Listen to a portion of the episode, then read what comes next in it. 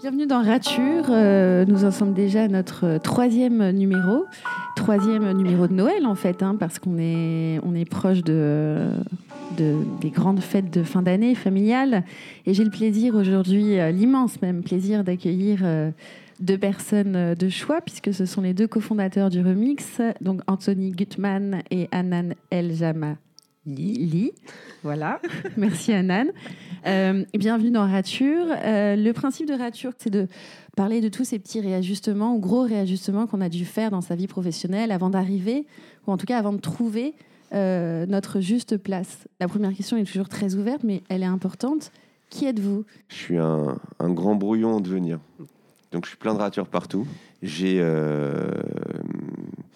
commencé ma vie euh, estudiantine par euh, Sciences Po Paris, où je me suis aperçu que j'étais pas à ma place, puisque a priori tu nous as dit qu'on faisait des ratures pour finalement arriver à faire assez de ratures pour trouver sa place. J'avais été très séduit par la, brochure, je me rappelle, où il nous expliquait que il nous apprenait à, lire le monde, à comprendre le monde. Ah, c'est bien. euh, J'avais besoin de m'ouvrir, tu vois. Donc j'ai été assez séduit par, par l'idée, sauf que, évidemment, j'aurais dû lire un peu plus. Parce que en réalité, Sciences Po, ils t'apprennent à, à- à lire le monde par un.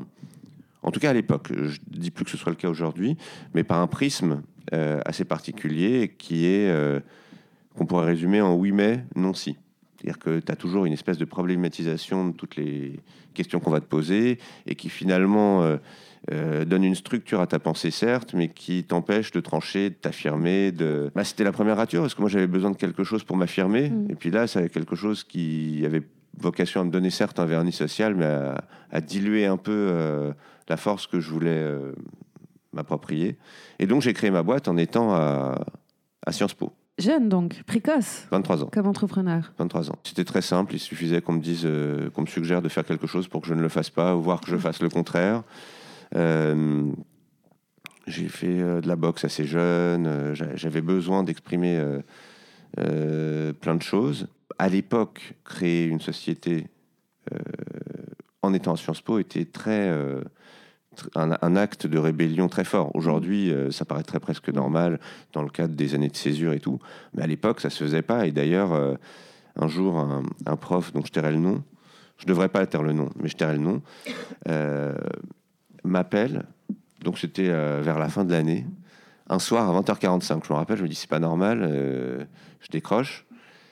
Il me dit euh, Monsieur Gutmann Oui. Oui, c'est Monsieur. hmm. Je fais, Bonjour, euh, vous allez bien? Il fait Oui, oui.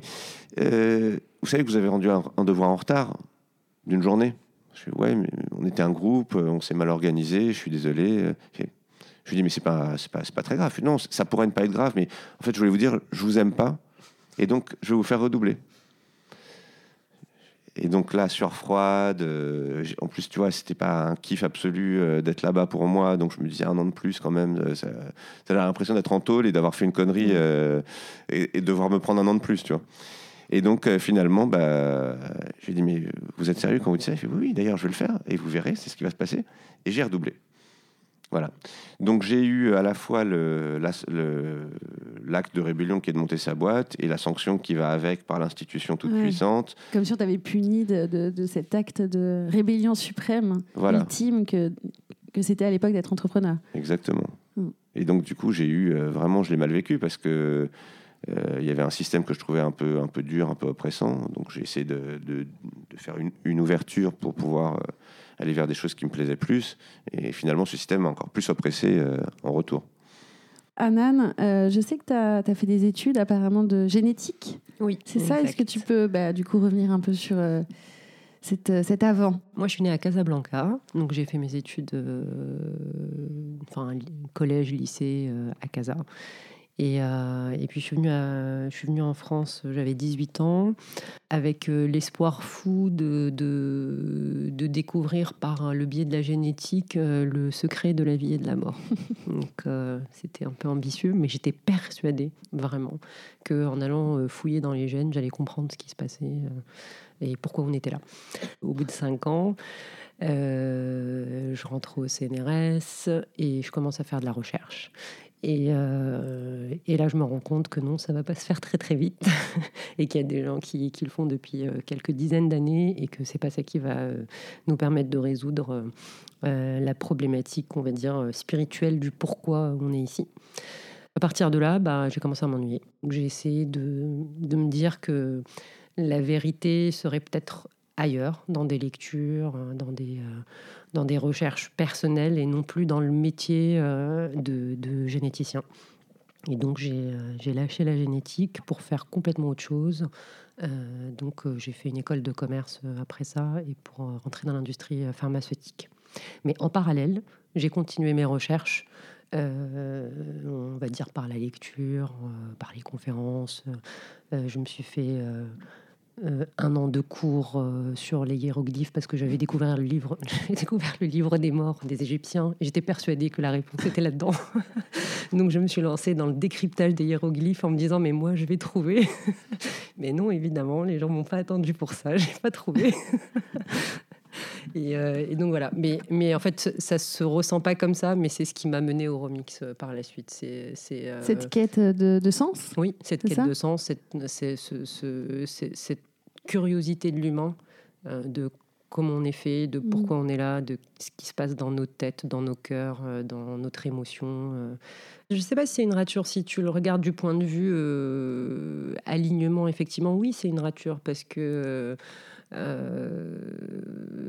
parce que je posais des questions qui n'étaient pas les qui étaient pas les bonnes parce mm. qu'elles n'avaient pas de réponse. Donc euh, à partir de là, euh, tu peux pas t'aligner avec toi-même si tu te poses les mauvaises questions. Mm. Donc oui, enfin en tout cas, à défaut de savoir le, pourquoi je voulais faire les choses, j'avais au moins éliminé une partie des questions que que j'avais plus à me poser. Quoi. Mm. Voilà. Et vous sembliez tous les deux animés d'une certaine force, Anthony d'une force rebelle et Anan d'une force euh, existentialiste, on va dire. Euh, vous vous êtes rencontrés tous les deux il y a combien de temps? 10 ans, 15 ans? Il y a 15 ans, on était potes. Ben, ça s'est fait aussi sous forme de rature, c'est-à-dire qu'au début, on, on, était amis, puis on a commencé à échanger sur nos insatisfactions professionnelles respectives. Et vous étiez nombreuses? Oui, elles étaient nombreuses à l'époque, puisque euh, Anan racontera, euh, elle était à l'époque en, directrice de clientèle chez DDB, une grande agence de, pub. Et moi, j'avais euh, revendu en, 2004 une société de, développement qui était au Maroc. Et j'avais décidé de m'adonner à ma passion de l'époque, qui était la musique. Et donc, je n'ai fait que ça de 2004 à 2006. DJ C'était génial. non, non, compositeur électro, en fait. D'accord. Ouais. Euh, et, c'est vraiment une époque euh, très intéressante où je passais des nuits entières à, trouver des sons de caisse claire. Et, donc j'ai sorti quelques disques, des vinyles. Euh, et, je me suis aperçu que le, si je voulais aller plus loin, c'était un business comme un autre. Je le voyais plus comme une forme d'expression artistique. J'étais dans une, perception et une disposition d'esprit qui n'était pas celle de faire de ma musique un business. Je sais pas. Et puis à un moment, je me suis dit, quitte à en faire un, un business, je vais garder la musique pour mes loisirs et puis euh, on va refaire euh, autre chose. Et on a commencé à en parler avec Anan. Et c'est à ce moment-là, progressivement, que euh, on a s'est dessiné le projet de travailler ensemble. Qu'est-ce que vous vouliez faire ensemble? Qu'est-ce qui vous a rapproché comme ça? En fait, moi, à l'époque, j'étais chez DDB et j'ai eu la chance de tomber sur un, sur un patron qui était génial, qui a été mon mentor pendant, pendant ces années et qui m'a vraiment fait euh, euh, grandir de manière assez incroyable, mais peut-être grandir un peu trop vite. Euh, ce qui, il a, il a pas su me laisser à ma place suffisamment de temps. Et au bout d'un certain temps, c'est développer la frustration de de pas faire plus. Mais mmh. plus, c'était prendre sa place. Mmh. Enfin, c'était ça, plus. avec cette espèce de j'allais dire mégalomanie, je sais pas, c'est pas le bon mot, mais euh, c'est quand, quand tu fais les choses un peu trop vite, que tu crois que tu as tout vu, que tu as tout compris, mm. euh, que c'est bon, euh, mm. enfin, tu es hyper bon et tu peux y arriver, alors qu'en réalité, aujourd'hui, avec du recul, je me rends compte que je, enfin, que, que j'avais 5% des, des compétences nécessaires pour être à ce type de, à ce type de fonction. La frustration de ne pas pouvoir prendre mes propres décisions, de ne pas pouvoir aller où j'avais mm. envie, etc., a commencé à naître de cette, de cette façon, en fait. Euh, alors que je pense pas qu'elle ait été innée en moi. J'ai jamais eu, enfin, je m'étais jamais dit euh, auparavant j'ai envie d'être entrepreneur ou autre. C'est vraiment. Non, tu, tu t'étais jamais dit ça? Contrairement à Anthony qui a eu ça très Non, non, non. Cette envie de liberté est vraiment née d'une frustration mm. de quelque chose qui, qui allait trop vite et qui du coup m'a fait atteindre très rapidement des limites. Et, et je pense que j'aurais pu rester là-bas pendant 20 ans si j'avais été accompagnée enfin pas à pas, euh, plus, plus doucement. Quoi. Dans ce métier euh, qui était du planning stratégique, bah, il y avait des, euh, des, des, envies de, de, réflexion, de, de, recherche qui étaient plus importantes que ce que ne demandaient nos clients ou, ce qu'imposait une agence pour vendre en fait ces prestations. Et je pense que j'avais, je commençais à avoir envie de mettre plus de sens dans, dans tout. Euh, dans les recommandations qu'on faisait, euh, dans les actions qu'on mettait en place. Et ce sens-là euh, bah, a un coût parce que c'est du temps humain. Mm. et, les entreprises à l'époque n'étaient pas forcément enclines à offrir ce, genre de choses.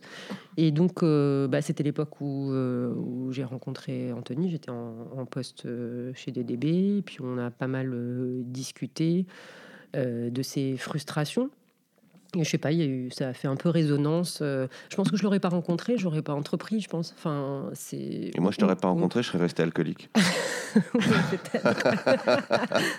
Donc, euh, je sais pas, enfin, ou peut-être oui, peut-être non, enfin, j'en sais rien, mais, mais en tout cas, enfin, on s'est rencontrés. Je pense qu'au bout d'un an, on s'est dit, bah, ok, on, il faut qu'on fasse quelque chose euh, ensemble. Et c'était quoi ce quelque chose que vous vouliez faire? Bah, Il avait un nom, il avait une forme, il avait. Du planning stratégique. C'était du planning strat, et ça s'est fait de la manière assez simple suivante.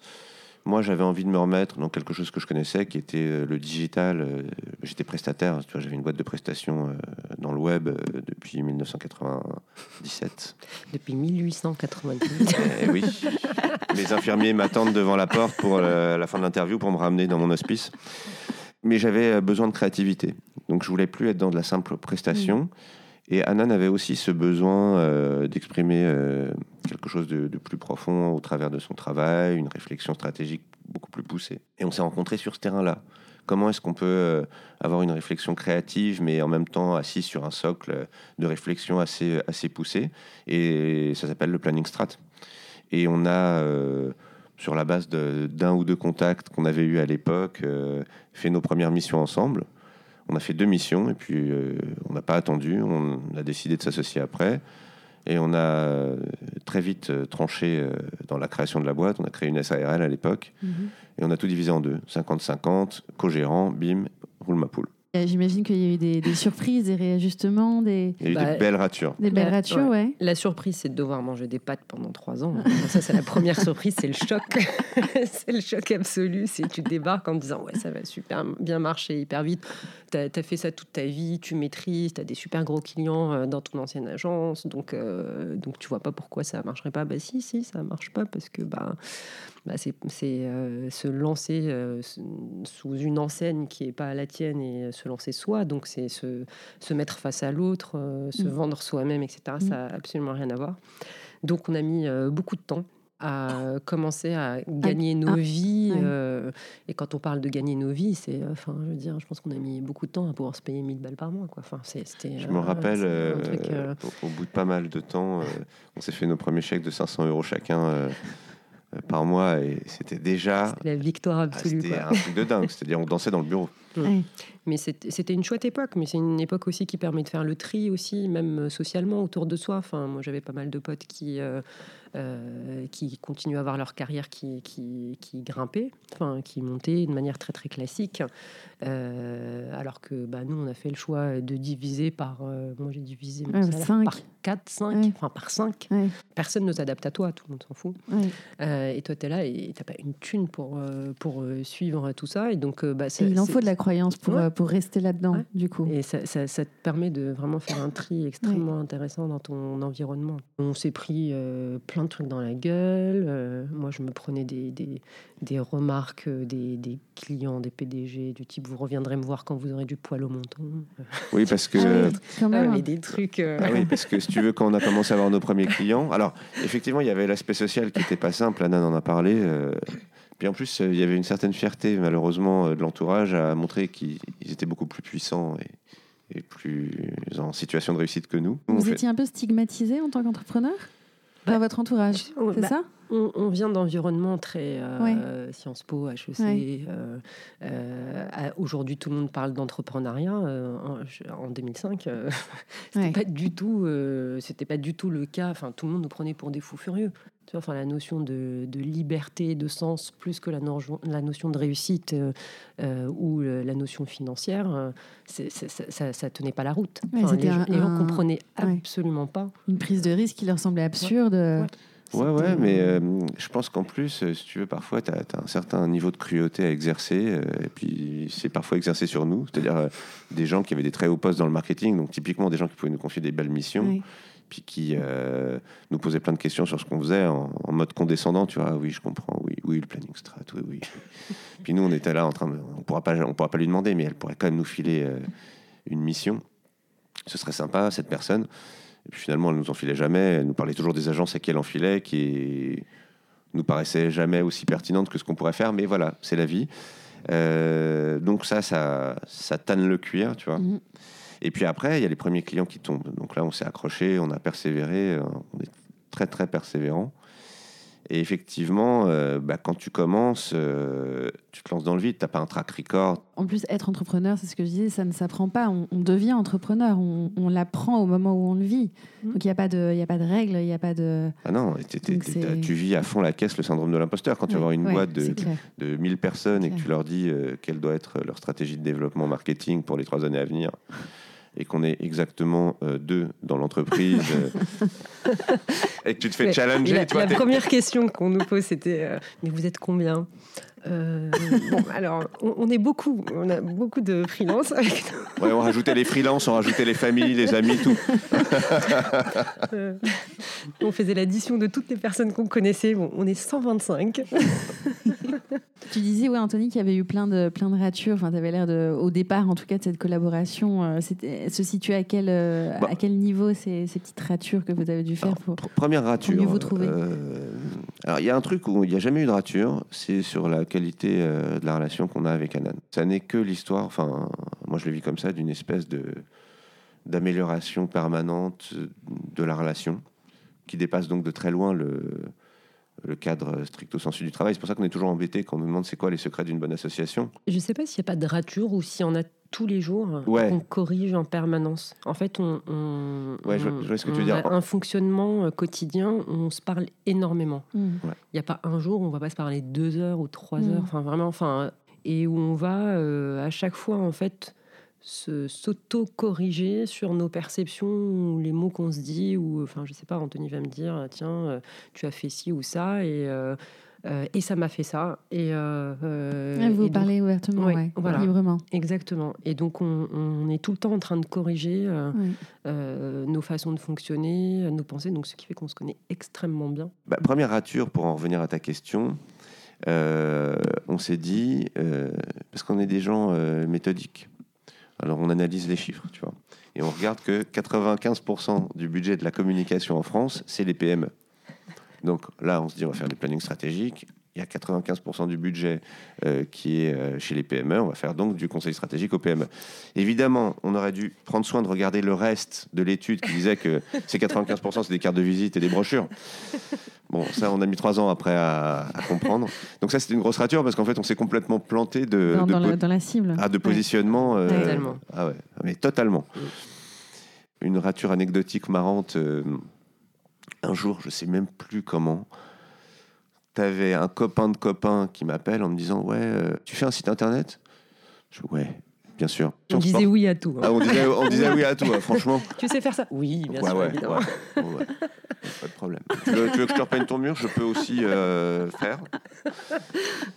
Et donc, euh, on tombe sur l'association sportive de l'ENA, l'École nationale d'administration. Donc, évidemment, dans notre euh, track record, le client, c'est devenu l'ENA, déjà. C'est quoi vos références? Ouais, C'est l'ENA. On, travaille, on, est sur un, un dossier éminemment stratégique avec l'ENA en ce moment. Site, euh, je me rappelle, tu te rappelles du prix? Moi, je me rappelle encore 600 euros. 600 euros. Ouais. putain. Ah ouais, 600 ah ouais. euros le site web. Non, et on a invité les clients, ça nous a, à déjeuner, ça nous a coûté plus cher que le site. Ah, je te jure. C'était notre premier moment de gloire, quoi. Bon, et, et, de- et donc euh, petit à petit, on, on a compris quand même que le budget, il était plutôt du côté des, des corporates. Mm. Donc euh, on a laissé cette rature euh, et puis on a continué à écrire notre histoire. On a compris qu'il y avait un truc très fort, c'était de se développer un, un réseau. Mm. Donc on a participé à plein d'événements. Et finalement, un jour, pour la petite histoire, je la raconte souvent, mais c'est c'est mignon, euh, on rentre en contact avec quelqu'un de chez Fauchon à Paris. Et elle me dit, mais il y a peut-être quelqu'un qui va vous appeler de ma part. Je suis d'accord. Quelques semaines se passent et on est au bureau, donc en train de, rien faire comme d'hab. et là, je dis oui, bonjour, euh, c'est Madame 1 de, de Fauchon, je vous appelle parce que euh, quand même, on, on m'a parlé de vous. Et alors là, on a une grosse problématique stratégique. Euh, On veut s'implanter à Casablanca, au Maroc. Euh, faire le plus grand fauchon du monde, 1200 mètres carrés. Et là, notre concurrent principal, Ediar, vient de se planter. Du coup, on ne sait pas si c'est un- une bonne idée, on ne sait pas Mm. quel message et quelle stratégie il faut développer. Et donc là, euh, éclair de génie. Il faut que je regarde mon planning, vraiment, je ne sais pas. Euh, je vous donne des nouvelles d'ici quelques jours. Merci en tout cas de m'avoir appelé. Bonne journée. Et puis là, euh, donc je raccroche et avec Anan, on a dansé pendant trois quarts d'heure dans, dans, dans notre bureau en train de se dire ouais, on va peut-être avoir un client. Et, et on a eu ce client qui nous a emmené dans une aventure euh, assez géniale. Ouais, J'imagine, ouais. Grande Pendant- aventure, ouais. Ah ouais, ouais, parce Pendant que plusieurs. euh, trois ans et demi. Ah ouais. Trois ans et demi, et puis surtout, c'était le début d'une histoire euh, euh, d'une nature complètement différente, puisqu'à partir de là, euh, ayant présidé à la création de la stratégie de Fauchon pour son développement au Maroc, on a été contacté par d'autres marques françaises comme Harley Davidson, euh, par des banques, et puis là, on a commencé à engranger des, des très beaux budgets. Ça, c'était au bout de combien de temps de, de collaboration? Trois ans? Deux, trois ans? Ouais, c'est ça. Peut-être c'est arrivé un peu à maturité aussi, votre. euh, Oui, sûrement. Enfin, tu vois, on a fait tout un parcours, donc Ouais. tu as raison. ça aurait pu arriver un an plus tôt, en fait. hein. Il n'y avait pas de problème, on était prêts aussi. Mais euh, c'est vrai qu'on a dû euh, pivoter, euh, comme on dit maintenant, et, complètement réorienter notre, notre perception et notre action. on a recentré sur ce qu'on appelle la conquête de nouveaux territoires. Donc, euh, on a travaillé que sur des marques qui avaient euh, des problématiques liées euh, à la modification d'un des éléments du mix marketing. Donc, ça veut dire un changement de prix, un changement de cible, un changement de territoire. Tous les deux, on a une curiosité très, très, très importante sur les modes de consommation, sur, sur la sociologie, sur, sur les modes comportementaux. Et donc, quand on travaille sur de, de la conquête de territoire, ce qui, ce Mm. qui intéresse les marques, c'est de comprendre comment Mm. ça fonctionne. Mm. Et, et ce comment-là était euh, un élément extrêmement euh, euh, fondateur de notre démarche jusqu'à ce jour, euh, puisque les, à, chaque, à chaque question, enfin à chaque étape de notre développement, on est toujours sur d'abord le pourquoi, ensuite le comment systématiquement. Donc, Et le why? Du coup, le sens? Alors, le que le sens, euh, AO, le what et le why En fait, ce qui se passait petit à petit, c'est que nos missions devenaient euh, de plus en plus grosses et nos interlocuteurs changeaient un peu de dimension aussi. Au début, on avait des, des directions de communication, des directions de, Mm. de filiales, et puis on est monté progressivement aux directions financières, aux COMEX, euh, etc., etc. Les missions ont, ont commencé à avoir un, un contenu beaucoup plus politique. C'est-à-dire que un jour, on a travaillé pour un industriel qui nous a demandé un travail de réflexion sur une de ses filiales. Et donc on a fait ça, nous, euh, vraiment de façon extrêmement euh, candide. Et on s'aperçoit que quelques semaines après, euh, démission ou licenciement, je ne sais plus, du directeur de la filiale en question. Et on n'a pas fait forcément le lien immédiatement, sauf qu'en fait, on s'est rendu compte que la direction financière s'est servie de notre travail pour licencier cette personne, et qu'en réalité, c'était beaucoup plus cynique que ça. La mission avait été commanditée dans cette optique-là, parce que la personne savait ce qu'on allait dire, je pense. Et elle savait qu'on allait lever un point stratégique euh, important. Mais ça a été un choc pour nous, parce que euh, donc tu peux considérer aussi ça comme une rature, parce qu'on s'est aperçu là que euh, le sens, le why, avait pris un sérieux coup dans l'aile. Mm. Tu vois, la répétition de ces histoires-là a fait qu'à un moment donné, on était acculé à faire un choix. Et on a fait le choix de faire complètement autre chose parce qu'on ne voulait pas faire de compromis avec le sens qu'on donnait à nos vies, le sens qu'on donnait aux choses. Donc il nous fallait un univers euh, dans lequel on pouvait exprimer pleinement ce qu'on était. Donc euh, des êtres entiers, pas des machines, euh, avec, euh, avec des émotions, avec des peurs, avec des joies. Avec, euh, Et où Enfin, l'émotion n'est pas punie et n'est pas. Exactement. ouais, où elle est même valorisée comme. euh, Mm. Donc, ça, c'était une belle rature, ça, le, le why qui a été floué. Pour le coup, le why a été Ah, ça, a floué. été, mais- ça a été une énorme rature, moi, au Ouais. point que j'arrivais plus à me lever pour aller au boulot. euh, Ah oui, ça vous a- Ah oui, ça, c'est, euh, euh, c'était fin 2012. En, je sais plus quand c'était exactement, mais ouais, euh, quoi, en 2012, euh, ouais, fin on, 2012. on a eu un, genre de, de contre-coup euh, bah, de ce manque de sens. euh. Est-ce que, si tu veux, c'était assez, c'était une situation assez particulière. On n'avait jamais aussi bien gagné notre vie. Puis on, s'était- Mm. on peut vraiment dire qu'on s'était battu pour ça, tu vois. On- chaque centime, on le savourait. Tu vois, il fallait renoncer à un statut qu'on avait très, très durement et très difficilement acquis. Mm. Je suis face à moi-même, je suis face à l'univers. Dans...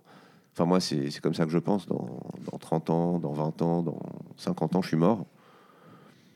Est-ce que je veux laisser un joli compte en banque? Est-ce que je veux laisser une trace positive euh, euh, derrière moi? Est-ce que je veux avoir euh, participé à l'épanouissement et à quelque chose de constructif euh, pour les humains autour de moi? Et puis quand tu te poses des questions avec ce prisme-là, tu mets pas tellement longtemps à, Mm. à faire des choix. Hmm. Donc, quand le planning stratégique pour les corporates a été rayé, comment vous en êtes arrivé à... Parce que le remix, je crois qu'il a été créé en, en 2013, le projet du Mm. remix. Donc, comment, quel a été ce, ce saut-là vers euh, le monde du coworking? Bah, ça s'est fait en 24 heures, en fait. D'accord. C'est euh, un matin, j'appelle Anthony, je lui dis Anthony, je peux plus, je peux plus euh, continuer. Et tout. Il me dit bon, bouge pas, j'arrive. Donc, euh, donc il vient à la maison. Ce que je lui ai demandé, c'était d'arrêter du jour au lendemain ce qu'on était en train de faire pour faire autre chose.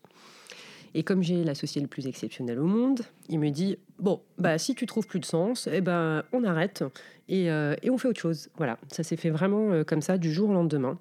Et euh, donc on a, bah, on a évidemment dû continuer quelques mois les missions qui, Oui, pour les- pour les finaliser en beauté, qui- qu'il quand même. fallait- il fallait finaliser les Oui. quelques éléments qu'on avait encore. Mais à partir de janvier 2013, on a euh, transformé euh, notre agence, ce qui était notre agence à l'époque, dans le premier remix euh, 57 rue de Turbigo. Et, euh, ça s'est fait de manière euh, hyper naturelle parce que pendant les deux dernières années, on avait accueilli énormément de freelance dans, euh, dans notre espace. Ça faisait déjà deux ans qu'on faisait du coworking sans mettre, sans mettre le mot dessus, en fait. Oui, parce que vous, vous aviez un espace de travail, je ne vous ai pas posé la question, Oui, mais vous oui, oui. travaillez où euh, quand- on, était rue étiez- on était rue Turbigo, dans l'actuel euh, remix rue Turbigo. Euh, et Pas- ça, pas, c'était pendant les trois premières années. pas les trois premières années, ouais. les trois premières années, on était dans une espèce de petite boutique. euh, Puis ensuite, on a compris qu'il fallait euh, euh, représenter. Tu vois, quand Avoir des locaux, accueillir, c'est ça? Ouais. Ouais. mais pas que ça. C'est-à-dire que quand tu reçois euh, un directeur général de telle grosse boîte ou de, de telle banque, bon, eh ben, il faut une grande salle de réunion. Si tu peux avoir Mm. des boiseries et des moulures, c'est pas Mm. mal. Bon, voilà. Et donc, on a pris un, un lieu qui nous semblait cosy et adapté à ça. Et c'est comme ça qu'on a euh, loué à l'époque euh, le 57 rue de Turmigo. D'accord. Et donc, on avait euh, systématiquement une vingtaine de, de, de, de freelances en fonction des missions sur lesquelles on travaillait, euh, qui venaient bosser euh, chez nous. Euh, Il y avait des- déjà l'énergie du, du remix, il y avait déjà Mm. ce... Bah, en fait, c'est ça qui a créé le remix. C'est, c'est, nous, on avait une façon de travailler qui était très particulière. C'est que on- pour chaque mission, on faisait appel à des linguistes, des sociologues, des sémiologues, des, des profils extrêmement différents de ce qu'on peut trouver classiquement dans, dans la com. Donc, on était dans cette, euh, dans cette notion de décloisonnement qui est aujourd'hui l'une des, l'une des valeurs principales euh, du remix. Et, euh, et au bout d'un certain temps, on s'est rendu compte, euh, tous les deux, que euh, on était beaucoup plus euh, motivés à l'idée de venir le matin euh, à l'agence, non pas par la mission elle-même, mais par le fait de- d'aller retrouver toutes ces personnes incroyables. Et, et finalement, ces humains-là, ce groupe, euh, commençait à devenir moteur de quelque chose euh, qui n'était pas définissable, mais il y avait une énergie, il y avait, euh, euh, il y avait de la bienveillance, et ben, il y avait tous les ingrédients de ce qu'est Remix aujourd'hui. Et, euh, et puis, bah, euh, ces, ces- ces personnes nous ont demandé au début si elles pouvaient rester. On disait non, parce que bah, il y avait d'autres missions, d'autres typologies de freelance, etc. Jusqu'au moment où, euh, où l'émotion l'a emporté sur, sur le rationnel. Et on a commencé à dire, OK, bah reste. Euh, voilà. Et donc, euh, on, a créé une espèce de collectif finalement. C'était pas franchement euh, du coworking, c'était plus un, collectif, de, personnes qui, étaient, qui étaient là ensemble. Puis ils ont commencé à participer financièrement. donc, on a fait les, prémices des premiers contrats de participation. On, est en train de parler de quelque chose qui a lieu en 2011 et où le mot coworking n'existait pas du tout. Oui, c'est ce que j'allais dire. Ouais. En, 2011, c'était pas non, encore très répandu, ouais. Oui, bah, ça l'était pas du tout en pas France. Du tout. Et euh... Tu avais euh, cantine et mutinerie, tu vois. Tu avais la cantine et mutinerie, mais tu avais. Mm. Si tu veux, il faut voir qu'à l'échelle d'un environnement aussi vaste que, que Paris, ces deux acteurs-là, c'était des épi, épiphénomènes. On savait. Euh, c'est-à-dire, nous, en s'intéressant au coworking, on les a découverts, mais c'est à partir de 2014-2015 qu'on peut commencer à parler de phénomènes. Euh. On est ce qu'on peut appeler des puristes de ce qu'est le coworking.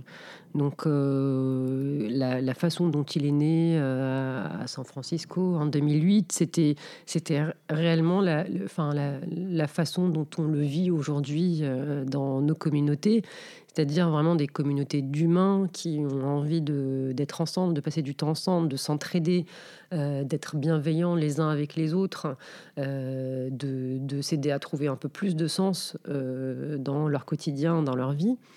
Euh, et c'est malheureusement cette, ce mot coworking qui a un réel sens, qui a été petit à petit galvaudé mm. euh, en allant petit à petit plus sur des notions d'espace, de flexibilité, ce qui est très bien par ailleurs, mais c'est pas la définition euh, réelle de ce qu'est le coworking à la base. Même si le marché pourrait nous, nous pousser à aller vers quelque chose qui ne ressemble pas, et c'est franchement dur de pas aller vers la simplicité, parce que c'est beaucoup plus simple effectivement d'aller sur d'ouvrir des espaces, de l'accueillir et et c'est tout. Quoi. Et ça, c'est euh, ça, c'est un combat euh, de tous les jours que de rester accroché à cette notion-là, à, cette notion, que de rester accroché à ses valeurs, que, que de rester accroché à, à sa vision. Mm. Quand tu as tout un marché, quand on parle d'un marché, c'est c'est aussi les investisseurs, c'est aussi, les banques, c'est c'est les partenaires, c'est tout le monde qui pousse à aller vers quelque chose qui nous qui nous intéresse pas. Donc, euh, Mais de là en faire un business, du coup, ce, goût du coworking, de, de l'essence même, de l'incarnation du coworking, comment vous êtes passé au, on va en faire un business On va créer notre marque, le Remix, et en faire un business bah, On avait euh, très vite compris que, euh, parce qu'on avait observé ça dans d'autres domaines auparavant, qui n'ont rien à voir avec le coworking, il faut une vision, mais il faut une réalité business qui a collé à mhm. cette vision. Tu peux pas avoir l'un sans l'autre. Si tu as juste la, la partie business, il ne faut pas chercher de sens faire du business. Si tu as juste la partie sens et vision et que tu veux pas euh, t'aventurer à réfléchir business, à ce moment-là, tu pourras pas scaler ton projet, tu pourras pas le développer dans la mesure de ce que tu penses qu'il mérite. Et on a fait un. Alors là, pour le coup, on a aussi fait une séquence de rature, c'est-à-dire qu'en fait, mais c'était voulu. On a créé un business plan sur la base de quelque chose qui n'existait pas, on l'inventait. Et on est toujours les seuls à avoir ce modèle-là aujourd'hui. C'est-à-dire qu'en gros, euh, j'ai conçu, enfin j'ai écrit la première version du business plan, je l'ai envoyé à Nan. Anan l'a réécrit, me la renvoie. Je la réécris, je lui renvoie, elle l'a réécrit, elle me la renvoie, et là, on est à peu près d'accord. Ensuite, on l'envoie à notre expert comptable, qui nous la renvoie, et on se fait encore un ping-pong, et ensuite on l'envoie à un, prof d'HEC qu'on adore, euh, qui est un prof de finance, et pareil, on fait le ping-pong avec lui. Et une fois qu'on a fait cette série de ping-pong euh, qui a duré peut-être euh, trois mois, on avait enfin un business plan dont on savait que chaque ligne était fondée rationnellement et, euh, et qu'on pouvait trouver une rentabilité et qu'on pouvait avoir des marges de développement, etc. Donc c'est comme ça que ça s'est fabriqué. Et donc il y a eu une partie, si tu veux, d'ingénierie financière du projet qui était intense, relativement longue, et on ne s'est lancé que quand on a eu ça entre les mains. Hmm. Donc oui. Quand le manuscrit est devenu livre, quoi. Quand le manuscrit raturé est devenu la version finale de. Exactement. Ouais. Donc vous avez été très précautionneux là pour le coup, sur, sur ce coup-là. Vous avez sécurisé au maximum. Anthony parle de trois mois. En fait, c'est les trois derniers mois. Le, le, process a duré 18 mois. La moindre chose de ce qui est vécu ici a été testé. Euh, on a eu euh, tout un tas d'échecs dans les façons de faire. Euh, et, et, ça va jusqu'à euh, est-ce qu'un mix apéro, ça doit être mercredi ou jeudi? Non, mais c'est ça, c'est essayer pendant six mois euh, les mercredis, puis essayer pendant six mois les jeudis, Mm. puis essayer. Enfin, est-ce que, enfin, avant qu'il y ait les pitchs, il y a eu 12 millions d'autres choses euh, qui, qui ont été testées, etc., avant de tomber sur ça euh, précisément, avant de mettre les brainstorms au troisième mois et non pas au deuxième et non pas au sixième de présence. Enfin, donc euh, tout C'est- a expérientiel, tout a été- quoi. Vous Voilà, avez tout vécu, est euh, expérientiel. Et continue à l'être puisque, puisque l'équipe se réunit euh, chaque semaine en fait pour, euh, pour faire un point sur, euh, euh, sur ce qui est euh, proposé et euh, est-ce que ça fonctionne, est-ce que ça fonctionne pas, qu'est-ce qui, euh, euh, quelle expérience permet de créer plus de liens encore, plus de liens qualitatifs, permet de mettre plus de sens dans les choses. On a énormément de process, c'est-à-dire qu'on écrit beaucoup les choses, tout ce qu'on fait on l'écrit et c'est ça qui permet de raturer parce qu'on Mhm. peut pas raturer ce qui n'est pas écrit. Bien sûr. Donc, euh, du coup, ben, on, on se force à cette écriture. Et puis ensuite, à, à en tirer des conclusions. Ça fonctionne ou ça fonctionne pas. Et si ça fonctionne pas, à essayer autre chose encore jusqu'à jusqu'à trouver un équilibre euh, qui, euh, qui convienne. C'est joli, euh, ça donne envie. Quand c'est dit comme ça, au quotidien, c'est très compliqué parce que pour arriver à tirer des conclusions de ce qui marche ou de ce qui ne marche pas, il faut une exécution parfaite euh, bah, c'est comme toute expérience scientifique, il faut une, ex- une exécution parfaite euh, du plan A, Mm.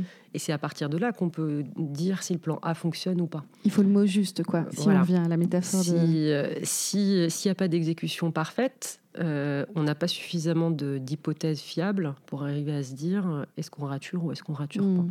Le fait de raturer quelque chose, est-ce que c'est c'est- c'est une manière d'être exigeant? C'est une discipline presque. Mm. Ouais. C'est-à-dire que euh, ces- points qu'on fait toutes les semaines, ils ont pour objectif d'améliorer encore et encore et encore. Mhm. Donc, si on devait ne pas faire de rature, c'est qu'il y aurait un gros problème. Soit qu'on ne voit pas, euh, Mhm. qu'on n'entend pas le bruit du monde qui change et qu'on ne sait plus s'y adapter.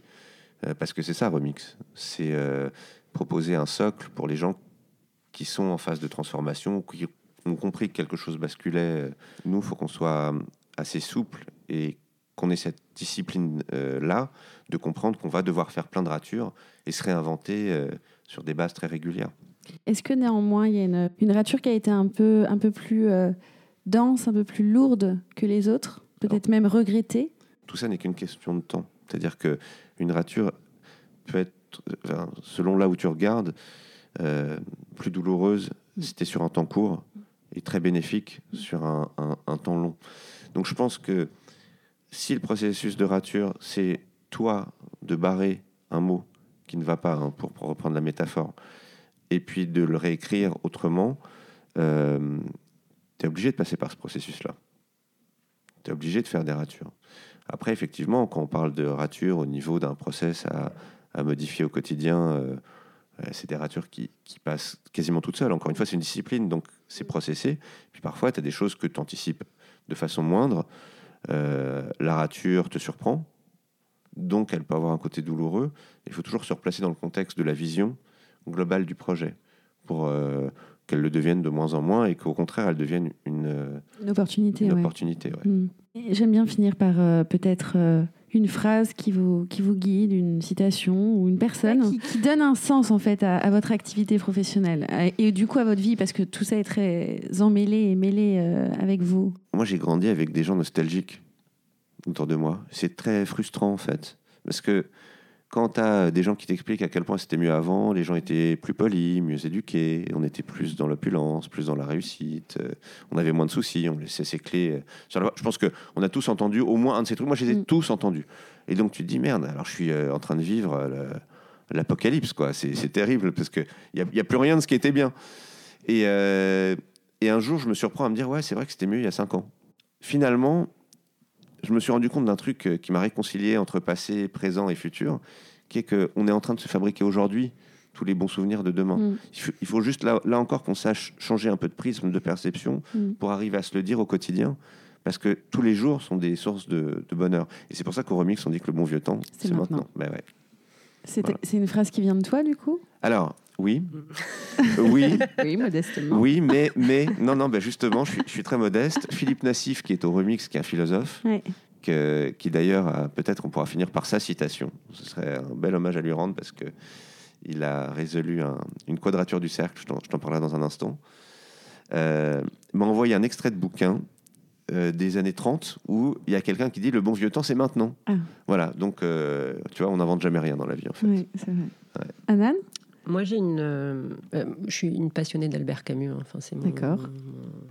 Et il y a une phrase que j'adore qui dit Savoir dire non, s'efforcer chacun à notre place de créer les valeurs vivantes dont aucune rénovation ne pourra se passer, maintenir ce qui vaut de l'être, préparer ce qui mérite de vivre, s'essayer au bonheur pour que le goût terrible de la justice en soit adouci, ce sont là des motifs de renouveau et d'espoir. Et j'adore cette phrase.